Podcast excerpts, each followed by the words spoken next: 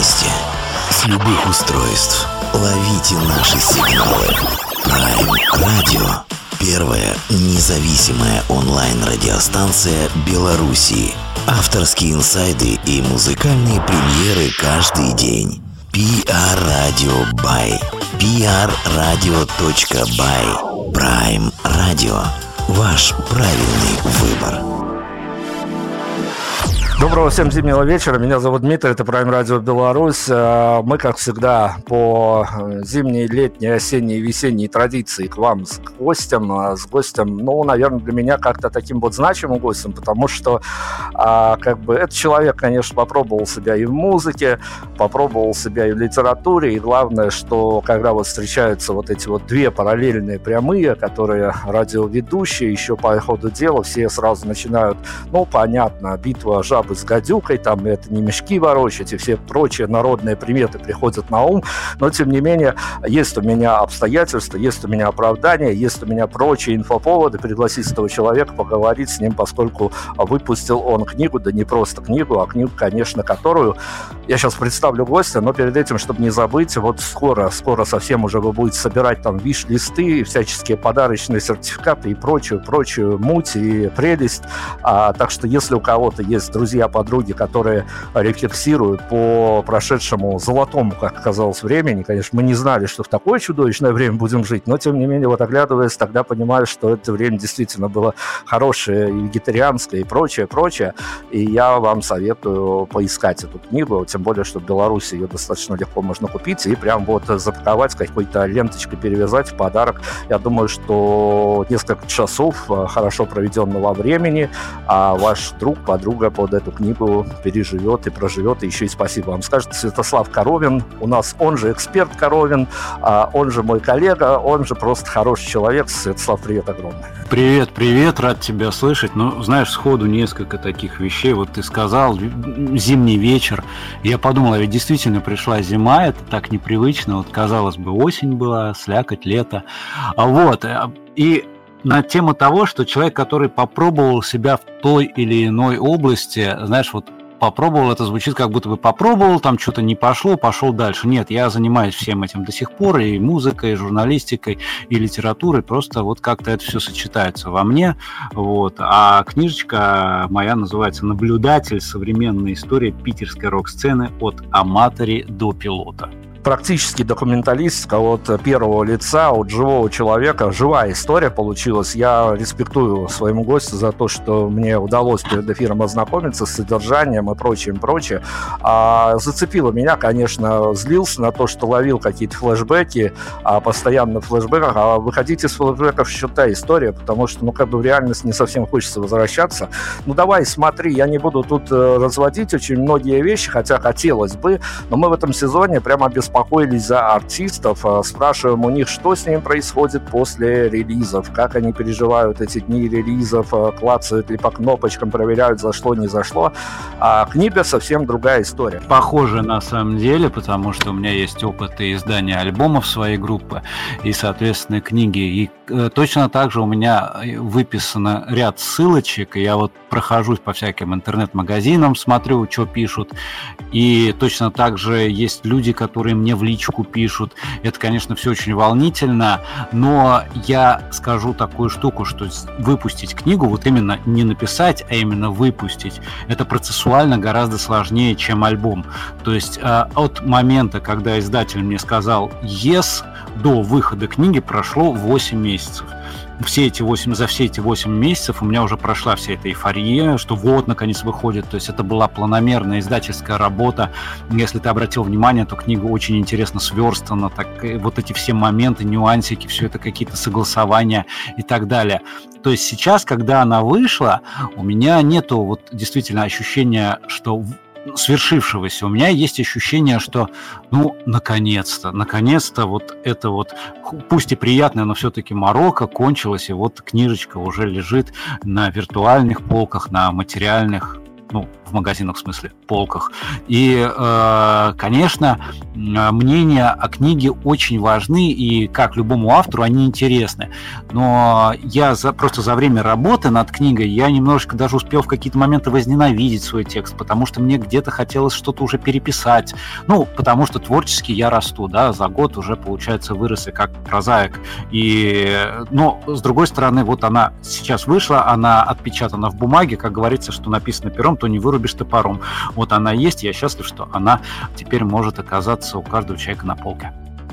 Спасибо тебе за технические особенности, но я вел к тому, что поскольку это история такая формата портрет на фоне, а скорее тут такой меркантильный вопрос после того, как книжка вышла, после того, как ты поддержал уже физическую версию и прочее, прочее, все эти прелести испытал, а, куда устремилось твое ЧСВ? А, знаешь, никуда, потому что буквально сейчас, вот прямо вот можно сказать сейчас, я задействован в другом крупном проекте, и вот ощущение от того, что он тоже примерно стартовал примерно в это же время, у меня как-то это все вот э, э, книга погасила эйфорию от того проекта, а тут проект погасил эйфорию от этого. И в данном случае я просто нахожусь в каком-то рабочем э, атмосфере, вот отфиксировал, да, все отлично, тут получилось, книжка вышла, все круто, пляшем дальше.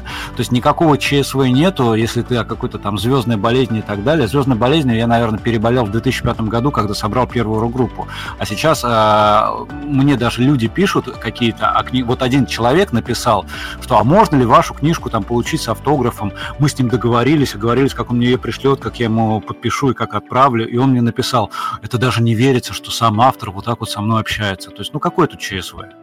Слушай, ну, все мы живые люди. Но эта история, она плюсует скорее, потому что всегда же хочется, чтобы что-то в твоей реальной обывательской матрице изменилось, и как-то даже походка в булочную изменилась после очередного выполненного тобой такого большого труда. Давай я, поскольку все-таки мы заехали на эти технические особенности, я, конечно, в журналистской тусовке белорусской нахожусь, она помельче, и персонажи тут, что с одной стороны, что с другой, помельче, но тем не менее, когда ты находишься в этой этой тусовке, и постоянно у тебя на виду какие-то талантливые не очень талантливые, но заканчивающие журфаки и прочие факи а местных э, университетов, они всегда приходят с такими горящими глазами, а каждый журналист, пишущий, говорящий по Довлатову еще с дальних времен, это написать книгу, это его мечта. Скажи, пожалуйста, а, как живой человек, который закончил эту историю на данный момент а, с вот этой вот книгой, понятно, что, опять-таки, специфическая продукция, но тем не менее, плане, если как-то обобщать,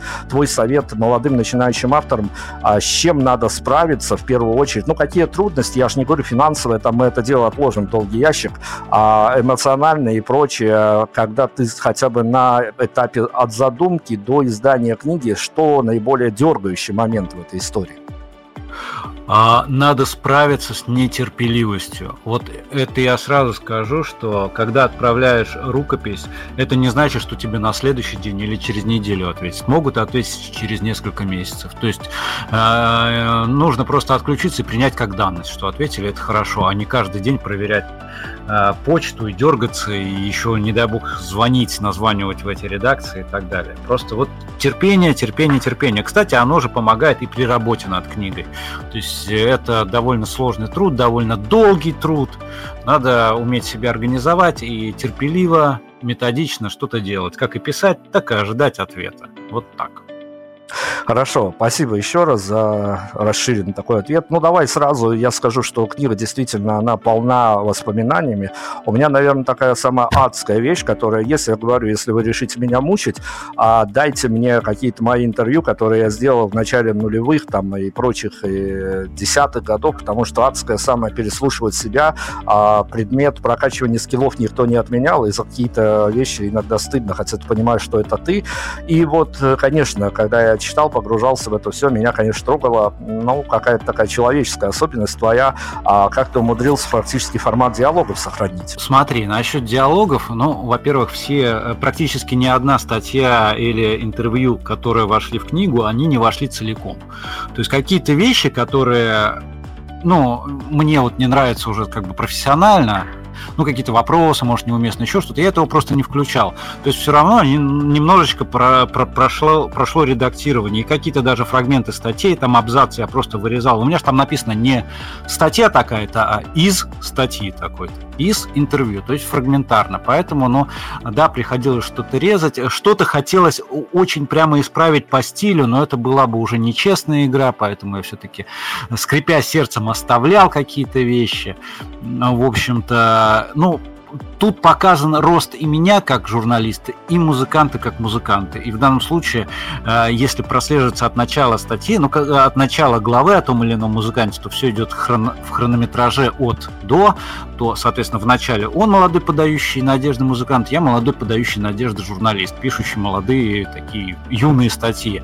Но и ближе к концу главы и он уже мэтр, и я уже, как говорится, надеюсь, мастер слова и клинка, скажем так. Ну, статейная часть, она, бог бы с ней, она документально зафиксирована. А вот эти вот все переговоры на лестницах, переговоры во дворах, что а, ну, художественной ну, ну, части. А, смотри, насчет художественной части, ну, я прямо сходу пишу, что все-таки это роман, а, как бы это ни крутили. И это какие-то, ну, реальные воспоминания, но совершенно не факт, что прямо все вот прямо слово в слово до последнего вздоха было. Главное, передана суть. Это вот то, что хранит память, понимаешь? Это такая вот, ну, э, сложно себе представить э, э, какой-то нон-фикшн роман, например, о временах революции, что кто-то там целиком точно воспроизвел там речь какого-нибудь Ленина, да, к примеру. Понятное дело, что главное остается смысл и контекст. И вот это, наверное, самое главное. Там этого не так много. Ну и плюс у меня, кстати, очень хорошая память. Некоторые вещи действительно я просто помню вот прямо вот до мелочей, вплоть до запахов, которые происходили в те или иные моменты. Так что там насчет каких-то искажений э, смысловых точно ничего нету. А, ну, может быть, единственное, чуть попричесал литературнее там речь героя или речь мою в тот или иной момент. Принято. Смотри, общаясь, э, это книга о живых и действующих музыкантах, поэтому, когда ты писал те или иные главы, ты вообще теоретически оглядывался на то, какой фидбэк ты можешь получить от этих людей? А, э, ряду героев, кстати, я отправлял а, главы о них, то есть, например, э, Илья Черт сказал такую интересную фразу, что он бы сам лучше не написал. А Саша Щиглев из э, «Короля Шута» и ныне Северного флота сказал, что все вот точно, без личных фантазий, все очень круто.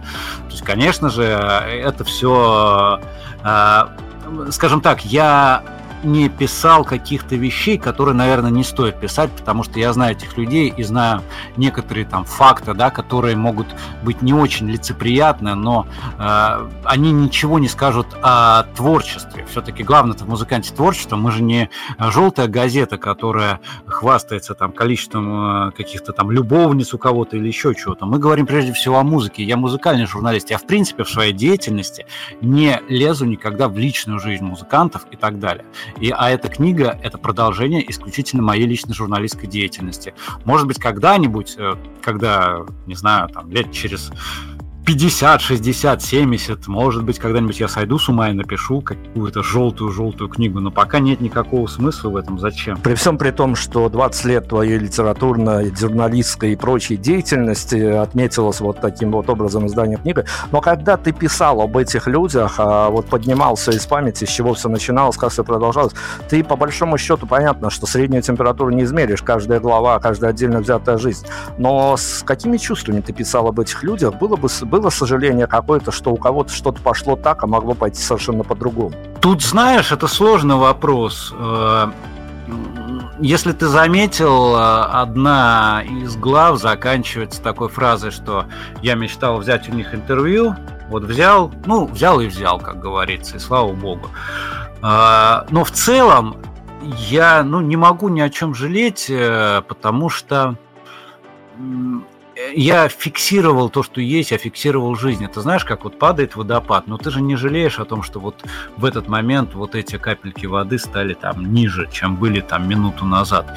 Вот то же самое и сейчас. То есть я абсолютно о каждом музыканте, о котором я писал, я писал с любовью, с уважением и с максимальным ощущением любви к тем событиям, которые происходили. Пусть они там были э, иногда не очень позитивные, как вот э, точно так же описано, как я с одним из героев, э, мы поругались 10 лет, не общались, например. Но, но тем не менее, я все это вот прямо ценю и оцениваю как отличный позитивный опыт моей жизни.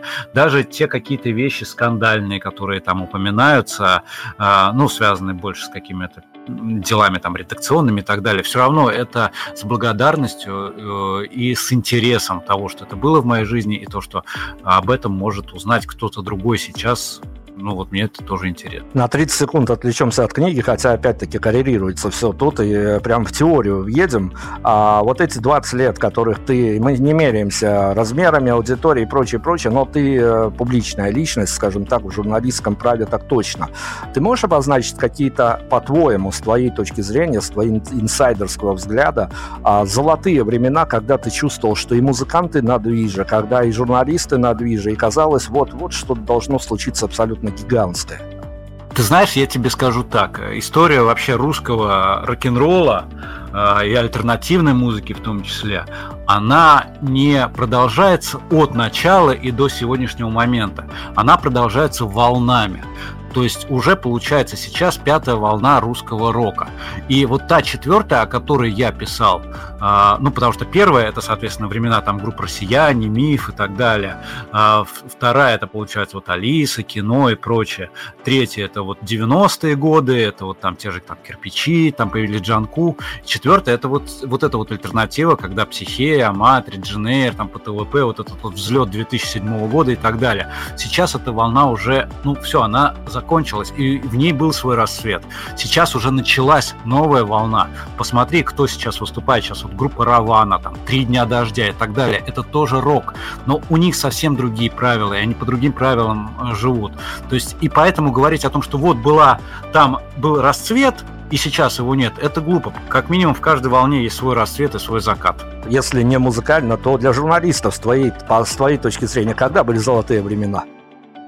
А, наверное, это где-то конец 90-х, нулевые, когда был рассвет бумажной красивой прессы, когда были красивые глянцевые журналы, а, когда интернет еще был в диковинку, а, тогда, соответственно, люди покупали журналы какие-то, например, журнал «Фуз» был такой, это легендарный, я думаю, что даже до Беларуси доходил.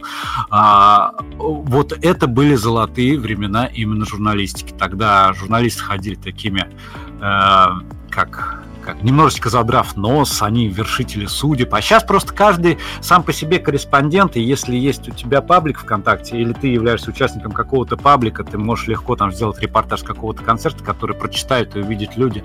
И э, вот сейчас вот быть именно журналистом довольно сложно именно в плане письменного журналиста, то есть когда ты что-то пишешь.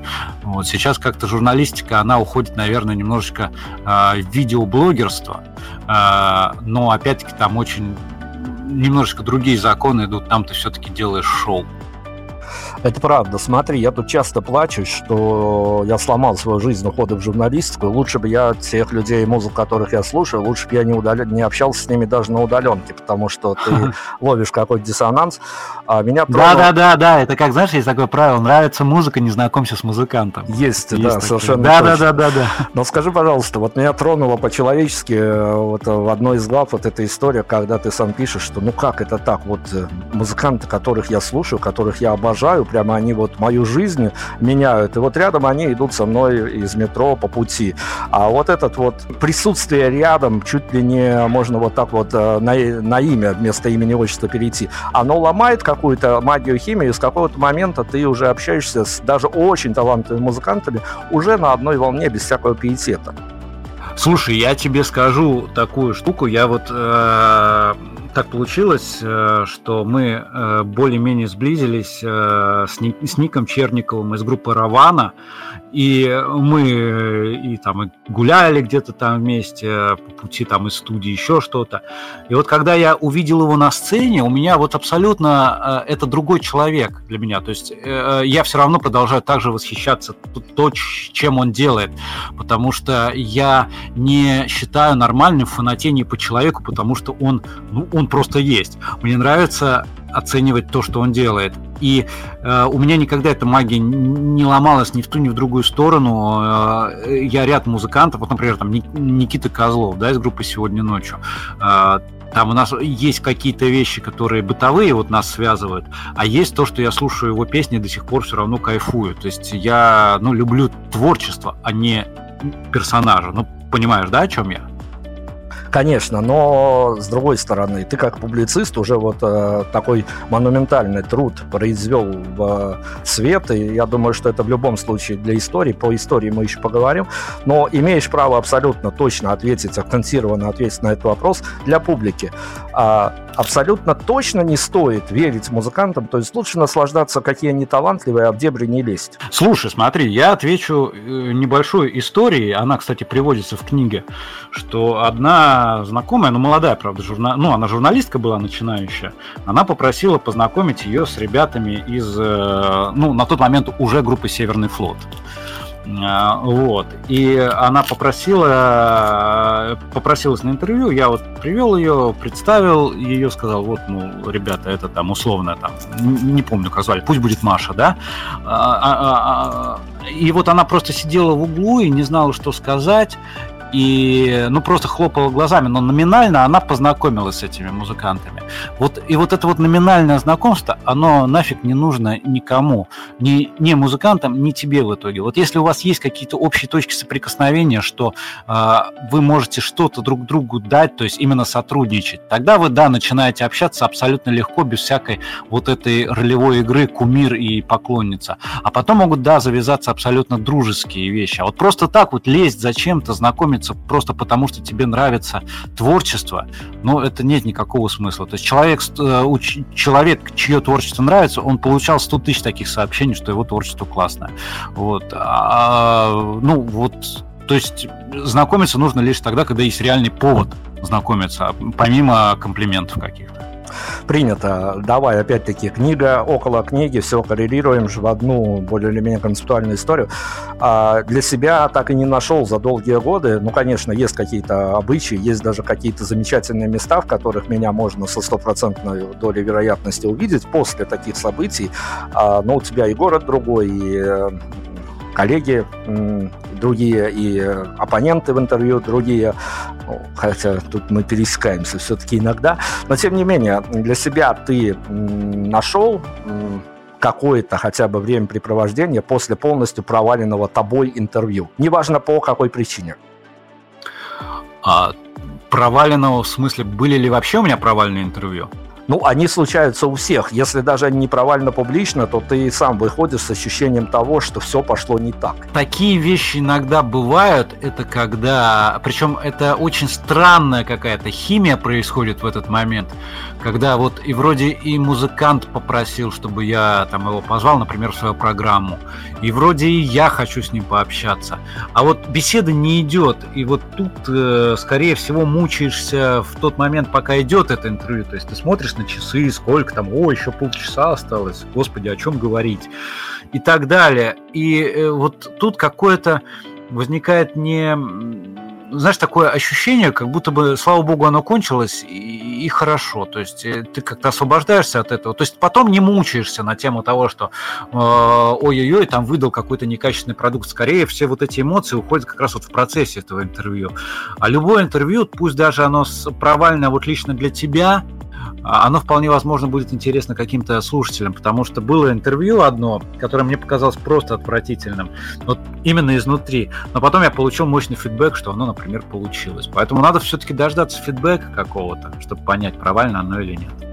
Окей, okay, герои твоей книги, они очень эклектичны и по-разному, и по музыкальной части, и по человеческой, а в последнее время так с некоторых вообще счет э, отдель, по отдельному счету спрос идет, но не, мы не сюда. А, об этом, об этом, да, это вообще да, не об этом. Мы, я, скорее, да. я скорее к тому, чтобы подчеркнуть их эклектичность. И вот э, с, ты пишешь книгу с позиции журналиста, для тебя люди, о которых ты пишешь, являются, ну, такой стороной по ту сторону. И понимая условно безумно талантливого, но на своей волне постоянно лидера группы Торбана Круче Макса Иванова. Макс, привет огромный. Он не дает нам интервью уже который год, мы тут бьемся об стену. Но, но... Ты, ты, наверное, читал, что я тоже долго договаривался да, да, да. с ним. Но, но тем не менее. И э, вот таких вот развеселых ребят из тех же упомянутых тобой э, группы Море Рельсы, ну, это для референса беру. И скажи, пожалуйста, когда ты понимаешь, а, с кем тебе предстоит встретиться, понятно, ты ответственный журналист, ты слушаешь музыку, но все-таки, понимая психологический строй человека как автора, а ты заранее пул вопросов какой-то готовишь или всегда полагаешься на то, что в какой-то момент все выстрелит и беседа сама потечет? А ты знаешь, тут э, нету единого какого-то рецепта. А, я тебе даже больше скажу, что иногда бывает так, что а, директор, например, какой-нибудь рок-группы, говорит, а вы можете выслать примерные темы, о, чем вы будете говорить. У меня, слава богу, никогда не было такого, чтобы мне там что-то просили не говорить, но вот такое тоже бывает. И э, Бывает так, что я вот, вот ко мне приходил, например, Машнин, Андрей Машнин из группы Машнин Бенд. Я, например, а, перед интервью полдня просто смотрел видео какие-то с ним, его интервью с другими людьми. А, иногда бывает, я просто уже знаю музыкантов очень хорошо и понимаю, что у меня накопилось, в принципе, много вопросов. И я, мы выходим в эфир, и у нас идет абсолютно свободная беседа. То есть по-разному, а, от случая к случаю, в зависимости от цели интервью, опять-таки, потому что иногда интервью может быть без какого-либо инфоповода, то есть, ну, просто посидели, поболтали, такое, такое интервью-портрет. Иногда бывает инфоповод, например, там концерт, юбилей там какой-нибудь, или выход нового альбома. То есть, и тогда ты, да, конечно, там, это нету единого рецепта. Как, собственно, поется в песне, в песне «Наблюдатель», нет единого в мире закона. История ведь опять в том, что я тоже грешен, и даже твои интервью я иногда переслушиваю, когда а, готовлюсь к интервью с а, какими-то людьми, которые должны быть у нас, а в воле судеб побывали у вас там год-два назад и прочее, прочее. Но, опять-таки, э, чтобы понять э, того человека, кто писал эту книгу, там ага. много выдержек из интервью, и э, с одной стороны, ты иногда, вот я спросил о том, как ты готовишься к интервью, ты действительно правильно сказал, что это живая история, и надо понимать все, что может так и так сложиться. Но с другой стороны, у тебя как у профессионального человека, который занимается музыкой и слушает музыку чуть ли не на постоянке, чуть ли не засыпает с музыкой, а понятно, к авторам э, есть куча вопросов, которые а по большому счету они интересны, но они интересны, если тебя слушают люди с такой же психологической организацией. А журналист еще должен, э, сам больной, откатываться так, чтобы быть понятным, невидимым ему обывателям, которые сидят на своих, обывателям в хорошем смысле слова, на диванах и прочих своих а, местах силы. Поэтому, когда ты зовешь гостей а, в момент того, как все случается, где приходит понимание, что как бы это все было неинтересно, но иногда иногда надо упрощать ситуацию, чтобы быть всем понятным. Слушай, вот ты сказал вообще золотые слова просто, что можно закопаться и час говорить об устройстве гитарной примочки, но тебя никто не поймет. А, смотри, у меня в моей жизни был а, момент, когда я сотрудничал с журналом, специализирующимся на музыкальном оборудовании. Тогда была цель у статьи какая? Где-то 50-60% о творчестве, и 40% мы прямо скрупулезно вот обсуждали как раз устройство и гитар, и гитарных примочек. Тут, э, понятно, сама специфика диктовала, мы так делали. Вот когда мы в эфире начинаем говорить о чем-то, я просто уже, ну это не знаю, это как-то я сам уже ловлю, что мы куда-то скатываемся в, в какие-то вещи, которые надо постоянно пояснять слушателю. И вот когда я понимаю, что что-то нужно пояснить слушателю, вот тогда лучше вот как-то свернуть немножечко разговор в другую сторону. Потому что бывает, что мы оба, например, и я, и гость знаем одну и ту же историю, которую больше никто не знает. И мы сидим в эфире, там начинаем, а вот помнишь, там в Тбилиси мы так, о, да, да, тот самый рок-фестиваль, а что за фестиваль? Надо же пояснить. И вот когда возникает желание пояснить, тогда, значит, вот надо вот все-таки уходить с темы. Вот, или делать отдельный прямо блок интервью, прямо подробный про это. Ну, это да, это сложно всегда поймать э, некий компромиссный вариант, который тебя бы, как ведущего, и гостей, еще и публику устраивал бы. А, опять книжки давай метались туда-сюда, потому что в тайминг надо уложиться, надо все успеть.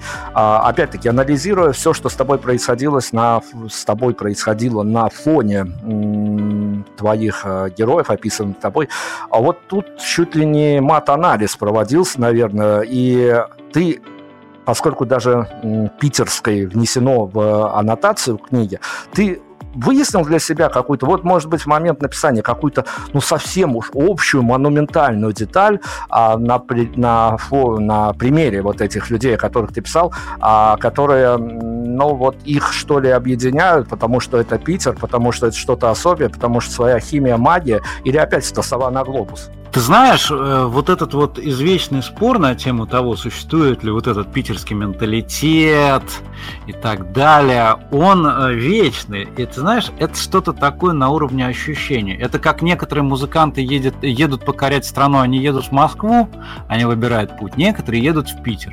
То есть это какая-то такая вот что-то что между строк и между нот, и между ощущениями. Ну да, да, я поэтому говорю, это мы в теории. Эта теория всем известна. Есть это вот нарекательная питерская тема и тому подобное. Я имею в виду, а выловил ли ты, когда в момент написания, что а блин, да вот это же вот правда практически на поверхности какие-то вещи, вот прямо глава предыдущая, глава, след... глава следующая, глава, на которой я работаю, они концептуально чем-то похожи. Ты знаешь, питерцы, они, вот питерские музыканты, они очень долго что-то задумывают и что-то воплощают. То есть, если мы берем московских ребят, там больше конвейерное производство, ну, как даже в хорошем смысле этого слова, да. То есть, у них так идет, а все очень поступательно, все очень прямо. У нас э, вот э, иногда зачастую очень долго это все может раскачиваться. Например, человек может анонсировать э, выход альбома, а выпустить его через год после анонсированной даты. И это нормально. Понимаешь, вот такое, то есть это, это такая вот черта какая-то приятная такая. И как э, я давно-давно слышал очень интересную штуку, не помню, кто сказал, что, например, в той же Москве очень легко взлететь, э, оказаться на, э, в топе и очень легко упасть. А в Питере, например, очень сложно куда-то влезть, но если ты уж влез, то хрен тебя оттуда скинешь. Вот. Ну, вот такая вот. И вот это, кстати, тенденция очень заметна, потому что очень многие у нас музыканты, они могут э, оказаться на вершине, э, делать, э, ну, вплоть до того, что какую-то дичь непонятную, но они все, они уже легенды, они достигли этого легендарного статуса, их все, все вот воспринимают как легенд. Я не, не беру про, про легенд русского рока там или так далее, а даже вот про наших каких-то альтернативных музыкантов, которым удалось вот так вот впрыгнуть туда. То есть у нас никто, в общем-то, а, так вот не упал резко в небытие. Ну вот вопрос, который организовался от девчонок, которые работают со мной над эфиром, когда они параллельно читали, а выловил я вот этот вот такой эмоциональный инсайт, что книга про питерских музыкантов, а если кратко сформулировать этот поток сознания, который я выслушал, но почему-то, и это хорошо, за это благодарочка, особенно даже не тебе как автору, а, наверное, всем обстоятельствам, что так происходит, но минимальный процент трагизма, скажем так, э, питерс, книга питерских музыкантов вообще должна по априори какая-то быть трагическая, с трагическими судьбами и прочее, прочее. И вот на фоне того, что это Питер, это всегда грусть, депрессия, печаль, и в Москве все деньги. А все-таки трагические судьбы питерских музыкантов явление достаточно редкое. А, ну, во-первых, первое, ребята, приезжайте в Питер, э, причем желательно летом, э, отдохнем в кайфовом классном городе с кучей общественных пространств, прямо все чисто классно. Ну вот, к сожалению, есть стереотипы о Питере, они живучие, ну, мне кажется, что это такой какой-то, знаешь, бренд уже наш, вот это вот плохая погода и так далее. Не, ну, у нас на самом деле все классно. Ну, как я думаю, что и в любом месте э, э, правят стереотипы. Например, есть там какой-то стереотип о Беларуси, что там вы исключительно картошку едите, да, вот, ну, стереотип есть? Есть. Вот то же самое есть о Питере, что у нас прямо слякоть, и все депрессивное, и все ужасное. Э, вот. На самом деле, если говорить о каких-то трагических судьбах, то Э, ну, в книге, если посмотреть, то, по-моему, только два человека ну, ушли из жизни, два героя.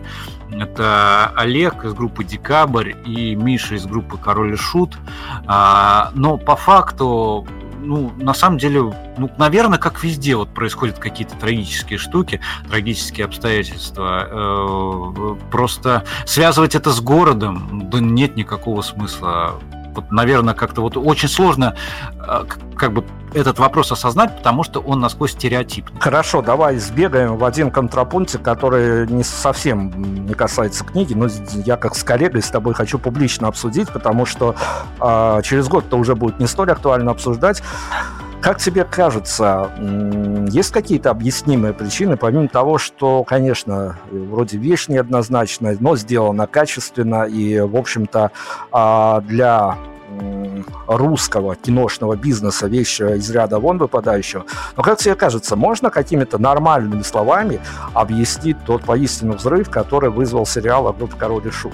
А это очень качественная, отлично сделанная работа, которая а, я смотрел ее, у меня, конечно, было некоторое э, негодование по поводу того, что я там видел, потому что некоторые вещи, они, я видел их лично, да, своими глазами.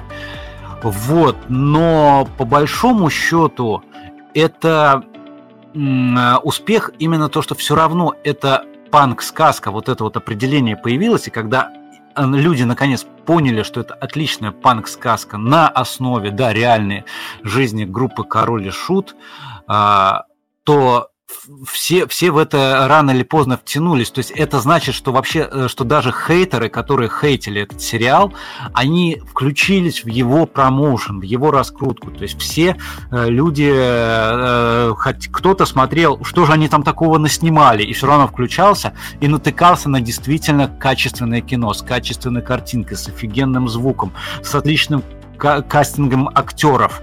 И просто э, этот бум вызван тем, что это просто действительно качественное кино. Это один из ряда сериалов, которые вообще, в принципе, подняли э, довольно высоко планку нашего сериального кино в нашей стране. А, вот, э, не буду говорить о других сериалах, просто есть несколько, да, вот отправных точек. И вот это одна из них. И просто, просто когда качественное, хорошее кино, как говорится, входит в чат. Вот и все, что вот тем и объясняется его успех. Как ни странно. Ну да, так вот сложилось, что действительно к вопросу о трагических судьбах сериал проковыряешь что туда же. А скажи, пожалуйста, давай к каким-то истокам вернемся, вот прямо к тому, с чего стартовала твоя книга. А формально, неформально, но никуда не избежишь от этого факта, особенно когда ты начинаешь свою журналистскую карьеру, а иногда и времена помогают, потому что по-другому вообще не работает. Это теперь в такие времена живем, а раньше было совсем все по-другому. А не в чистом виде, конечно, нельзя прям прямо вот э, на передний план поставить, что ты занимался прям вот этим, этим, этим. Я сейчас про проплаченную журналистику, она же джинса, но тем не менее, когда приходится, и ты понимаешь, то ли по бартеру, то ли еще как-то, но это нужно сделать, а психологически э, как это переживается такое, что вроде бы ты идешь выполнять свою работу, а, но результат тебе заранее известен, и он должен быть именно таким. Ты знаешь, в моей жизни был всего один случай, когда мне впрямую сказали, вот тебе денег в 10 раз больше, чем стоит такой матери... материал, напиши хорошо. Это было так, что мне э, одна студенческая газета питерская принесла один диск на рецензию и сразу сказали, только надо написать хорошую рецензию, а, вот тебе там условно столько-то денег. Я пришел домой, грустно вставил диск э, в плеер, и мне он очень понравился. Вот правда, откровенно. Я написал абсолютно честную положительную рецензию. Вот э, понимаешь, все сложилось. И денег много дали, и не соврал самому себе. Вот это действительно единственный момент, когда я что-то делал э, вот, против, ну, изначально, да, против себя, хотя оказалось, что я все равно сделал так, как действительно бы и написал бы и без этого. Хорошо, но смотри, опять-таки, еще один аспект. Музыкальная журналистка, там жанр интервью и жанр, когда ты в роли рецензента, это немножко две разные, два разных жанра, как минимум. И вот когда ты, ну, находишься там на удаленке, в одной студии с человеком, общаешься о его творчестве, а понятно, что ты строишь эту беседу по каким-то своим канонам, и когда ты э, вышла пластиночка, ты взял ее, послушал на цифре или вживую послушал, прям прогулялся под ней, еще где-то вечер с пледом и вином провел, под нее и пишешь э, свои впечатления в качестве такой полуофициальной либо официальной рецензии. А вот тут есть какие-то наглядки на то, что ты, может быть, э, пишешь рецензию на альбомы а, то ли того, с кем когда-то встречался по жизни, то ли с кем намечаешь встречаться в недалеком или далеком будущем? Uh, нет, этого никогда нет. Uh, у меня есть правило не писать uh, плохие рецензии. То есть, если мне что-то не понравилось, я просто об этом не пишу. Вот так, а больше никаких оглядок нет. И если меня альбом действительно зацепил, то это абсолютно искренне, а не с прицелом на то, чтобы этот звезда ее увидел и там пришел ко мне на интервью. Нет. Ну, достаточно удобная позиция, что главное, что хорошо, если она работает. Смотри, еще раз, а, у нас а, публика, она очень любит все, ну, так скажем, а, стереотипами мыслить и куда-то все складывать, сравнивать, сравнительным анализом заниматься и тому подобное. Так вот, если о тебе, как авторе, который пишет про питерскую музыку, будут думать и э, ну, коррелировать с тем, что ты являешься каким-то маркером э, питерской журналистики, насколько вот это вот обобщение, оно имеет право на жизнь, или ты вот общаешься со своими коллегами, тоже пишущими, говорящими журналистами, мы сейчас без имен, без фамилий, но это всегда абсолютно разные судьбы, или все-таки отдельно взятый город, отдельный сегмент музыки, и все примерно мчатся в одном и том же направлении. Нет, ни в коем случае, потому что все разные, все специализируются на той или иной музыке. Вот, например, э, есть у меня коллега, ведущий, он под псевдонимом Кириляк, э, ведет свою деятельность журналистскую. Вот он, например, специализируется на тяжелой металлической музыке, вот heavy metal, вот это все. Так я его сейчас тоже подбиваю, говорю, ты напиши книжку, давай, давай, у тебя прям такой живой материал под ногами. То есть по мне можно только э, смотреть пока что э, как маркер, как человек, журналист, который взял, умудрился написать книжку. А так, конечно, все разные, у каждого свои приколдесы. И э, все, все, слава богу, у нас действительно есть и разные взгляды, и разные методики ведения программ, и разный тон э, ведения программ, и даже разные радиостанции, разные там какие-то каналы, они имеют разные как это сказать, язык, с которым они общаются на. Э, по аудитории. Нет, я ни в коем случае не канон, я такой, какой есть. И э, даже ценность моей этой книги не в том, что я такой вот есть. Я просто взял и описал то явление, о котором, к сожалению, э, почему-то пока что нету других книг. Вот так. Ну окей, тогда давай как-то, ну попробуем все-таки не то, что обобщить, но тем не менее, вот если ты вырисовал портреты музыкантов а, на фоне отдельно взятого журналиста. А если рисовать портрет э, питерского музыкального журналиста, это понятно, что есть э, некоторые плюшки, там проход на концерт, или как ты правильно обозвал журналисты-бутербродники, не знаю, если они теперь, наверное, есть. Это такое явление неискоренимое. Но тем не менее, а, я вот из Беларуси могу вот прям на Библии поклясться, что не идите в музыкальную журналистику, это дело вполне себе бесперспективная. Если куда-то идти, то в э, журналистику политическую как минимум. А музыкальная журналистика – это дорога полная разочарования. Есть, конечно, приятные моменты, плюшки и тому подобное, но тем не менее, вот если рисовать портрет питерского музыкального журналиста, а, ну вот каким-то таким слоганом, не слоганом, но не углубляясь в подробности, чтобы всем было понятно, это это что будет? Это, эм, скажем так, единственные плюшки, что ты постоянно не висишь какой-то внутренней матрице и не считаешь а, сметы на калькуляторе, и, либо какие-то скрытые плюшки во всей этой профессии все-таки находятся. Понимаешь, открою такую страшную тайну, что, в общем-то, у меня есть э, нормальная работа, помимо журналистики. То есть там, где я работаю как профессиональный человек, и журналистика для меня вот эти все эти годы это замечательно, интересно, очень красиво, можно сказать, что хобби, да, то есть как есть там кружок какой-то самодеятельности, там, где люди, например, частушки поют. Вот у меня в данном случае получается, что мой кружок самодеятельности это журналистика, которая является вот действительно таким хобби. Да, но я освоил это а, мастерство, ну, потому что сколько лет уже этим занимаюсь, но тем не менее я к этому не отношусь никогда как к тому, что меня кормит например. То есть, да, были моменты, когда я получал действительно зарплату, сравнимую с зарплатой там, моей матери, к примеру, но эти времена уже ушли, и сейчас я могу сказать, что если ты идешь в музыкальную журналистику, то позаботься о нормальной работе помимо этого, и, и, и вот так. Разочаровал? Ну, в общем-то, нет. В общем, ты проговариваешь вещи, которые я прям каждый день с ними сталкиваюсь. И... Вот, ты понимаешь, да. Примерно одна и та же дорога, да. А, хорошо, но опять-таки, мы уже э, спросили у тебя в самом начале про ЧСВ, оно никуда не уехало, ну и хорошо. А, но, тем не менее, вот э, почему-то всегда, когда я встречаюсь э, с артистами, либо на удаленке, либо вживую, а с теми, кто дожил до каких-то фанатских, либо вполне официальных трибютов самому себе при жизни, и все абсолютно тушуются, когда ты начинаешь спрашивать, что это плевок в историю, это для истории, или это про забронзоветь.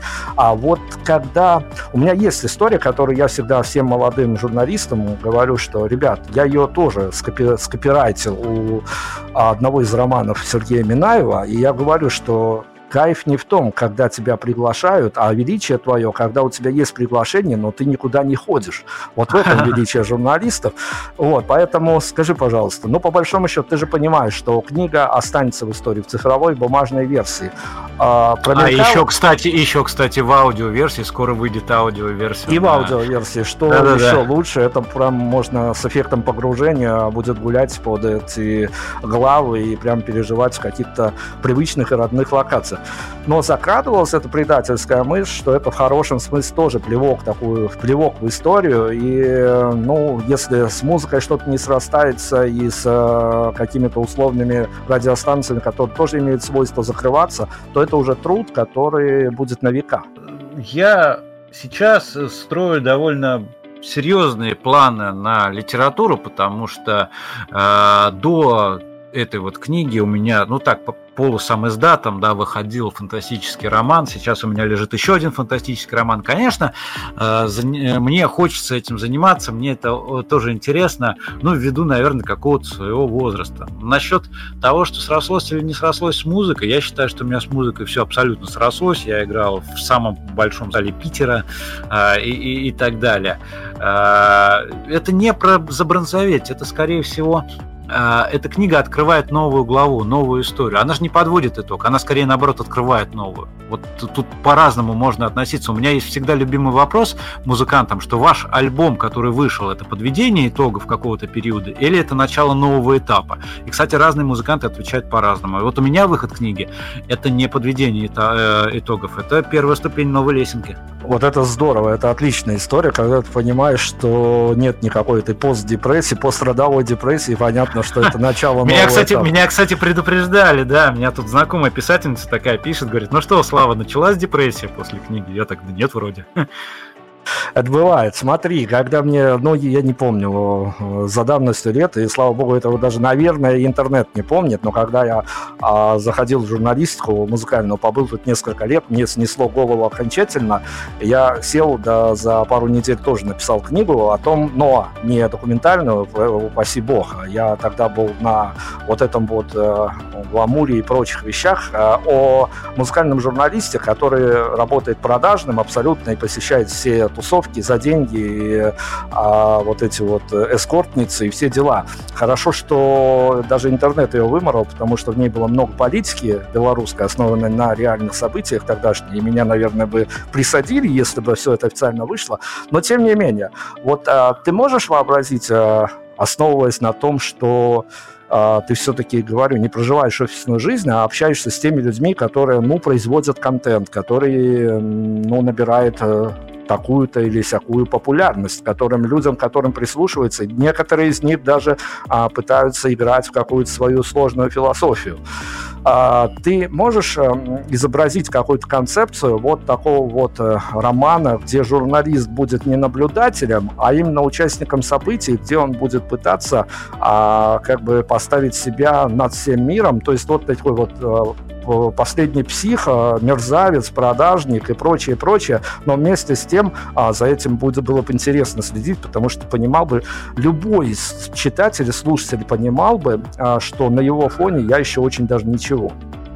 Ты знаешь, я даже начинал писать такой роман, а, и он должен был называться «Ради о. Ну, так вот в два слова там, э, ну, как это игра слов такая, что как радио, и, ну, радио, там у него такая некая должна быть девушка Ольга, которую он там добивается, ну, вот такая вот.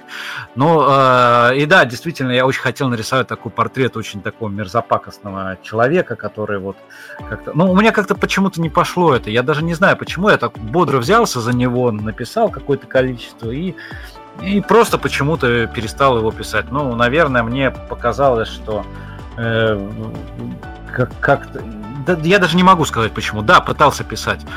Вот. Но это больше не то, чтобы обелить там самого себя, мне просто хотелось создать какую-то интересную такую историю, а- а-ля, опять-таки, тот же Сережа Минаев и его там роман «Зетелки», например. Конечно, история, которая дернула, опять-таки, в чисто каком-то человеческом понимании, тем более, ну, наверное, не случайно это все к финалу подогнано, а история, связанная с э, группой мультфильмы, с их тернистым и сложным путем э, в питерском сообществе и тому Тра- подобное. Вот это, кстати, очень трагическая история, я считаю, но слава богу, что она в тот или иной момент, не дойдя до вот этой вот точки бесповоротной, все-таки повернула обратно. Собственно, гла- эта глава и называется, по-моему, «Туда», обратно и снова туда.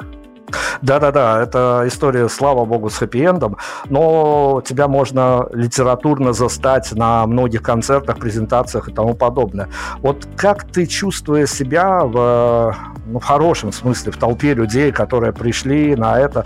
Ты как журналист... У меня была, я почему спрашиваю, у меня была когда-то особенность, когда я еще а, бегал по концертам, когда мне казалось это опять-таки важным, когда я понял, что, ну, боже ты мой, можно позвонить там двум-трем человекам, просто по их интонациям узнать, как прошел концерт, а себя великого нечего дергать из кресла.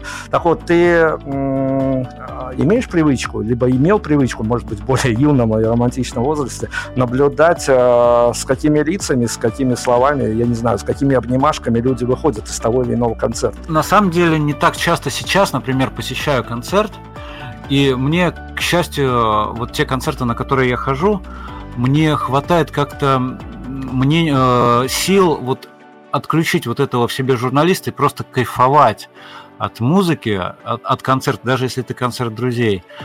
И э, насчет того, что наблюдал ли я, что происходит там после концерта, я вот не очень понял, что ты хотел именно узнать. Э, наблюдал что? Ну, скажем так, э, и ведь бывают такие случаи, когда ты понимаешь, что как и интервью, что-то пошло не так, иногда и концерты идут не так, и иногда просто самое интересное, что ты вычеркиваешь из э, посещенного тобой мероприятия, это лица выражения и размахивание руками и прочие эмоции людей, которые выходят из зала. Слушай, ты знаешь, вот ты сейчас задал такой вопрос, наверное, я сейчас понимаю, что я как-то, видимо, что я после концерта нахожусь в такой эйфории, что я ничего не вижу вокруг на самом деле, потому что я не пытаюсь этого анализировать, я как-то э, руководствуюсь какими-то своими чувствами, эмоциями. Наверное, это плохо, но с другой стороны, субъектив, объективная реальность это то, что составляется из кучи субъективных взглядов, и я тут как-то настроение публики не всегда может повлиять на мою оценку концерта, если он мне действительно очень понравился то я, скорее всего, напишу, что концерт прошел удачно, если ты об этом. Хорошо, смотри, мы в этом сезоне тоже яростно обсуждаем с музыкантами. Мы тут взяли за них по-серьезному, потому что, ну, действительно, говорить о музыке их а, можно и нужно, но, тем не менее, хочется понять какую-то их внутреннюю мотивацию.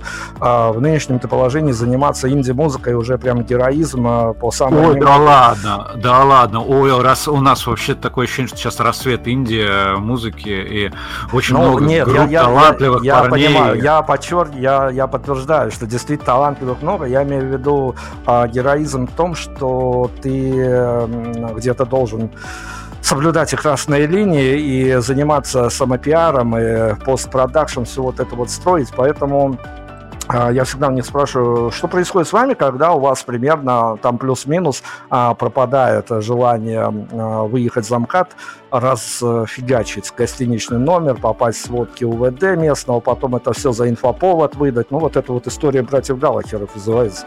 И ага. когда у тебя пропадает желание, я на ответах уже вывел формулу, действительно что-то в такой музыкальной матрице авторской меняется. Скажи, пожалуйста, сейчас перенесем эту историю на журналистка, когда ты понимаешь, что ну, силу опыта, в силу таланта, не знаю, выбирай, что тебе удобнее. Ты просто можешь прийти на радийное интервью, на интервью где-то встречу, где ты будешь препарировать с помощью диктофона своего собеседника, когда ты понимаешь, что ну настало такое время, что ты можешь уже сделать вот как а, какой-нибудь условный «Зенит» э, команду третьей лиги обыгрывать на классе, просто особо не напрягаясь. Когда ты понимаешь, что ты можешь провести интервью, а оно и тебя особо трогать не будет, ты можешь это все сделать уже на классе, потому что ну опыт плюс таланты и плюс еще что хочешь. А что-то меняется в сознании твоем? Я, у меня бывают такие моменты, когда я э, ну, это тут зависит, понимаешь, от гостя. Иногда я действительно могу вот, вот так вот, как ты говоришь, обыграть и сделать действительно хорошее интервью. Но это, скорее всего, будет э, просто персонаж, который мне не интересен. А персонаж, который мне интересен – вот прямо интересен. Тут уже всегда идет игра, в, в, действительно серьезная, интересная журналистская игра, интересный диалог. Просто нет, от чего скрывать, иногда бывают такие интервью, которые ты берешь, потому что тебя, например, э, редактор просит или еще кто-то. Ну вот возьми вот у этих ребят, пожалуйста, хорошие ребята. Ну, посмотрел, круто, понимаешь, как сделать интервью, как, как его выстроить, чтобы оно было, чтобы все остались довольны. Но оно ничего не оставляет себе, ни, ни пустоты, ни разочарования, ни удовлетворения. Вот. Э, а все интервью, которые действительно мне интересны, это всегда вот всегда очень неожиданность, это всегда вот это вот прямо суперлига. Я понимаю, что не моя задача тебя выводить сейчас прямо на какие-то имена, фамилии. Я уверен, что они есть. И даже я допускаю, что если не в питерской, то в русской сцене точно есть. А, но ты когда-то модерировал для тебя ситуацию, что настанет время для какой-то очень важное интервью, причем тебе предложат сделать, не знаю, основываясь на, на твоем бэкграунде, от того, что ну вот, вроде бы тебе можно доверять и прочее. И наступит день, когда у тебя вечером интервью, а тебя начинает колотить уже прям с утра, потому что для тебя вся эта история, ну не история жизни, но очень важная история. Или опять-таки, тут уже все пережито, и ну, пять минут перед эфиром коленки подражат, и все, вперед, поехали, он air. У меня были такие интервью, но вот когда вот это on air зажигается, тогда ты перестаешь быть поклонником, ты становишься профессионалом. Вот тут, а вот потом она потухает, ты снова начинаешь такой, ой, ну да, неужели это вы? ну, конечно, мы же все люди, но вот э, просто профессионализм твой, и, ну ты понимаешь, это то же самое, что хирургу привезут звезду, например, он же ее будет, э, когда операцию делать, он будет делать операцию как первоклассный хирург, а не как поклонник этой звезды. Согласись, правильно же? Опять-таки, я не знаю, как ты будешь выкручиваться из этого вопроса. Но, возможно, а, сиквел будет у этой истории. А, но что-то важное для тебя от имен и фамилий до событий за рамками, за бортом этой книги осталось? Да, осталось. Э, ну, осталось это ввиду концепции книги. Книга, она о питерских музыкантах. Я же в свое время брал интервью не, не только у питерских, а, ну и вообще там общероссийских, да, каких-то наших ребят. А, у меня ну, я пока не думаю о каких-то там сиквелах и прочем, и прочем, и прочем.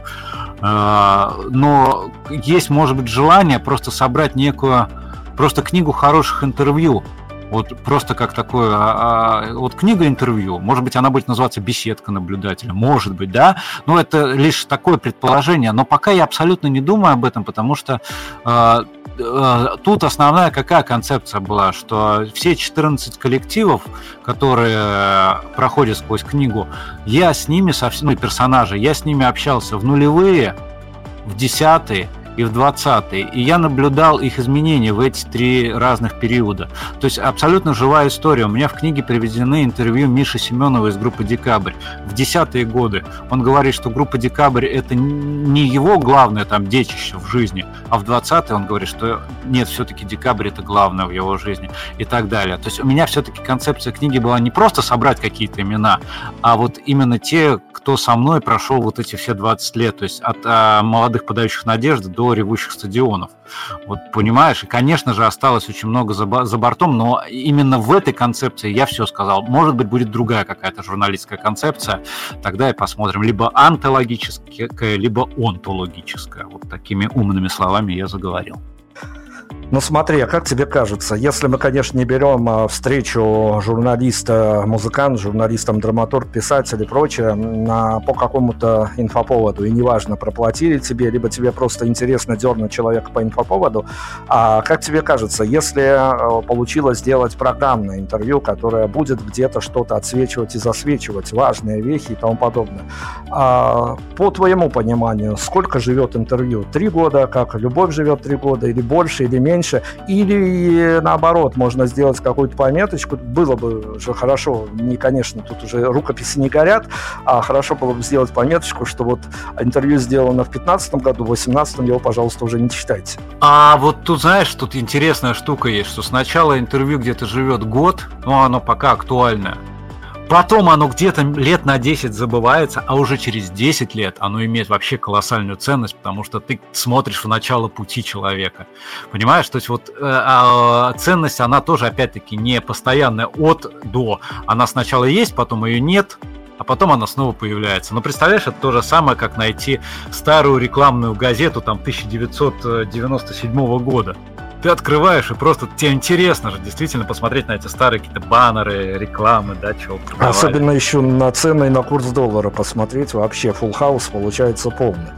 А, ну, хорошо. да, то есть ты понимаешь, да, просто статья переходит в разряд археологии уже такой. Это правда.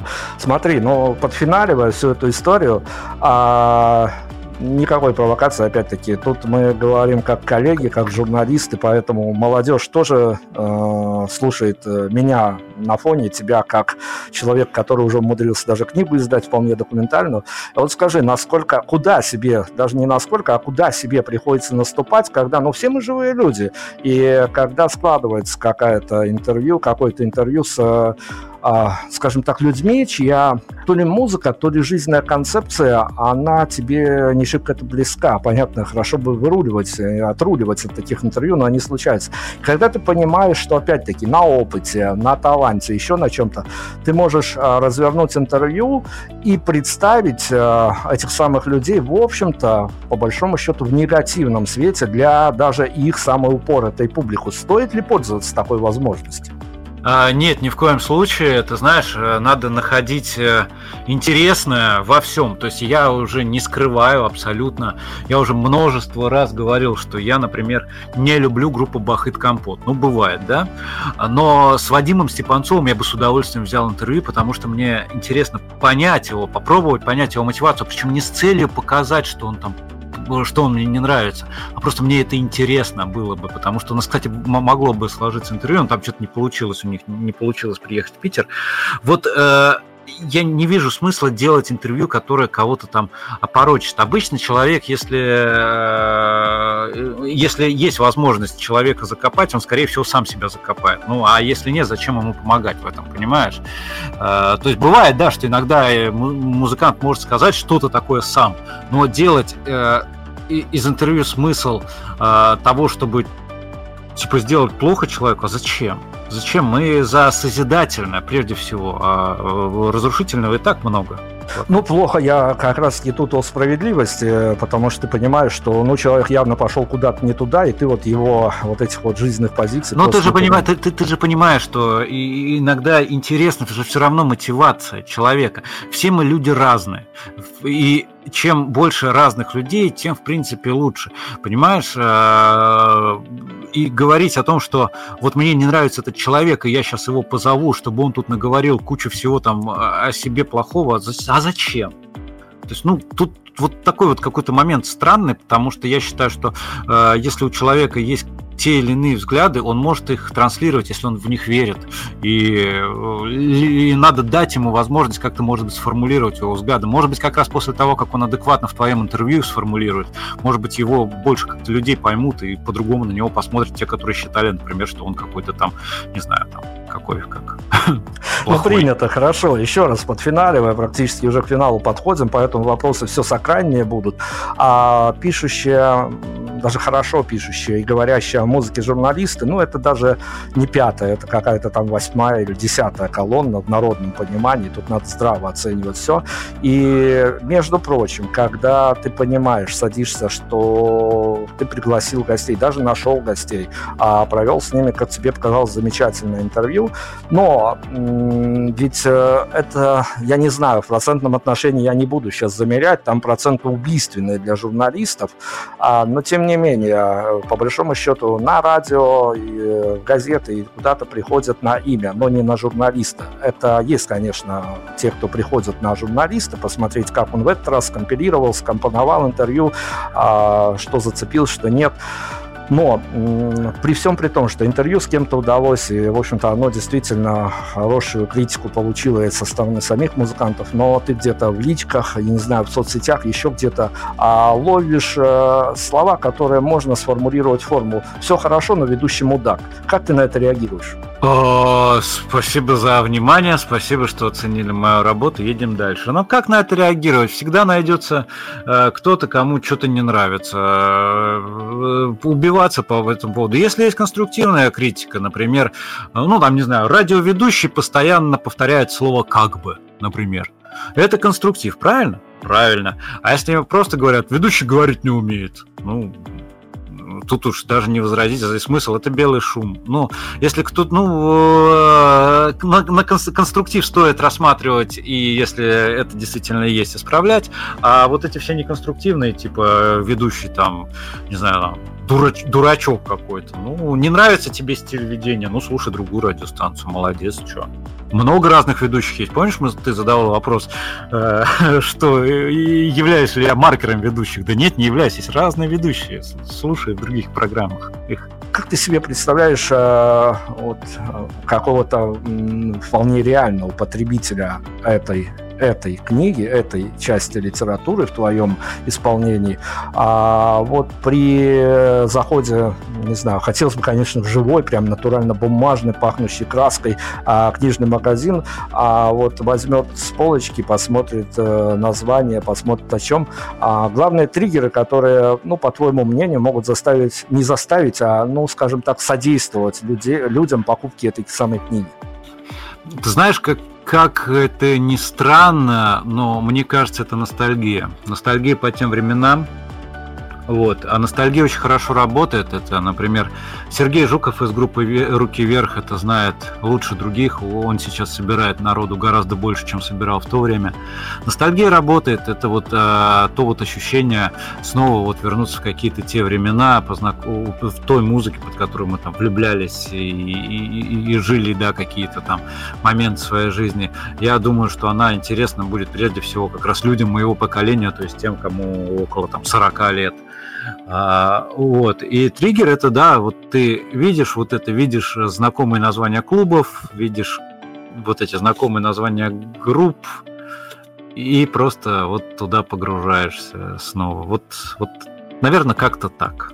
Хорошая ну, ностальгическая книжка, да. Правда, э, с ностальгией там все в порядке. Я в самом начале жаловался о том, что злость иногда разбирал, э, насколько во флешбеках тонешь. Поэтому тебе спасибо за прекрасную историю, которую, ну, я думаю, что и бессонными ночами в том числе, и это авторская самоцензура, редактура, это самое ужасное, что может происходить с человеком. Ой, да, да, да. да. Это, Поэтому... Это... Ты знаешь, я тебе скажу так, что когда вот э, был готов текст всей книги, Потом я уже параллельно в работе какие-то даже куски там вырезал, там вот что-то такое, потому что, ну, знаешь, как нет предела совершенства, и кажется, что и тут можно убрать, и тут можно убрать. И вот, слава богу, вот все, книжка вышла. Вот действительно хорошо, что она вышла, поэтому в цифровых версиях... Причем вышла, вышла, вышла во всех смыслах, что вышла как книжка, и вышла, в смысле, вышла в реальный мир. Этот ну, самый что получилось, да. Э, эффект присутствия там э, присутствует. Вот заговорился совсем уже, конечно, в конце интервью, но тем не менее, а, в будущем, недалеком будущем, а, аудиоверсия, цифровая версия, бумажная версия. Бумажную рекомендую больше всего, потому что все-таки а, можно поставить будет на полочку и потом... Э, Ой, она, она вообще красивая, она вообще красивая. Я считаю, что верстка это часть э, книги. Там очень много приколов, там на обложке вот диск нарисован. Если открываешь книгу, там на форзаце это диск э, как бы вытаскивается из коробочки, но там это надо видеть. А сама книжка, она такая а-ля журнальная верстка, это прямо круто, вот, кайфово. И картинки там есть. Ну, плюс ко всему, никто не отменял производство хорошего впечатления, когда к вам, а, не знаю, в офис, квартиру и прочее придут и посмотрят э, на то, что у вас стоит на книжной полке, и сочтут вас человек с хорошим вкусом, это тоже никто не отменял. А, тебе спасибо еще раз за хорошую историю. Удачи тебе и в а, родильных и прочих а, твоих делах. Надеюсь, что все-таки, ну, как минимум, сил у тебя на все это останется, потому что, опять-таки, а, некие строки из книги я прям пережил, что называется, кожей, когда ты а, допускал мысль о том, что ты можешь перестать просто заниматься журналистикой. Вот это вот а, прям вечный вопрос. Надеюсь, что все у тебя будет хорошо. А, спасибо тебе за участие. Ну и, собственно говоря, будем следить за тем, что будет а, происходить с судьбой этой книги. Это уже пост, пост такая история, но она не перестает быть а, менее интересной, потому что всегда же интересно, как отрикошетит, а, что зайдет, что не зайдет. И, в общем-то, это еще один момент, который, ну, каких-то сил сил на проживание всей этой истории в дальнейшем тоже вполне себе дает. Спасибо тебе огромное. Спасибо большое тебе тоже, в общем, всем слушателям отличного прямо настроения. Немножечко, может, рано скажу, с наступающим Новым годом, вот, но он наступает, он уже скоро-скоро будет. Всем спасибо всем, кто слушал. Мы тут поговорили про некие аспекты внутренней кухни. Ну, попробуйте, вот два журналиста в эфире встретились, попробуйте их, а, скажем так, не, не пуститься в эти незанудные, надеюсь, но все-таки разговоры о профессии. Э, хорошо, хоть не диалоги о рыбалке. А не болейте, ребят, всем всего хорошего. Действительно, заряжайтесь каким-то предпраздничным настроением. Ну, а книгу наблюдатель возьмите себе на заметку и, ну, чего? Хороший подарок мы вам организовали, поэтому дело за вами. А, ищите, покупайте, и будет вам счастье. Всем удачи, всем пока. Prime Radio. Ваш правильный выбор.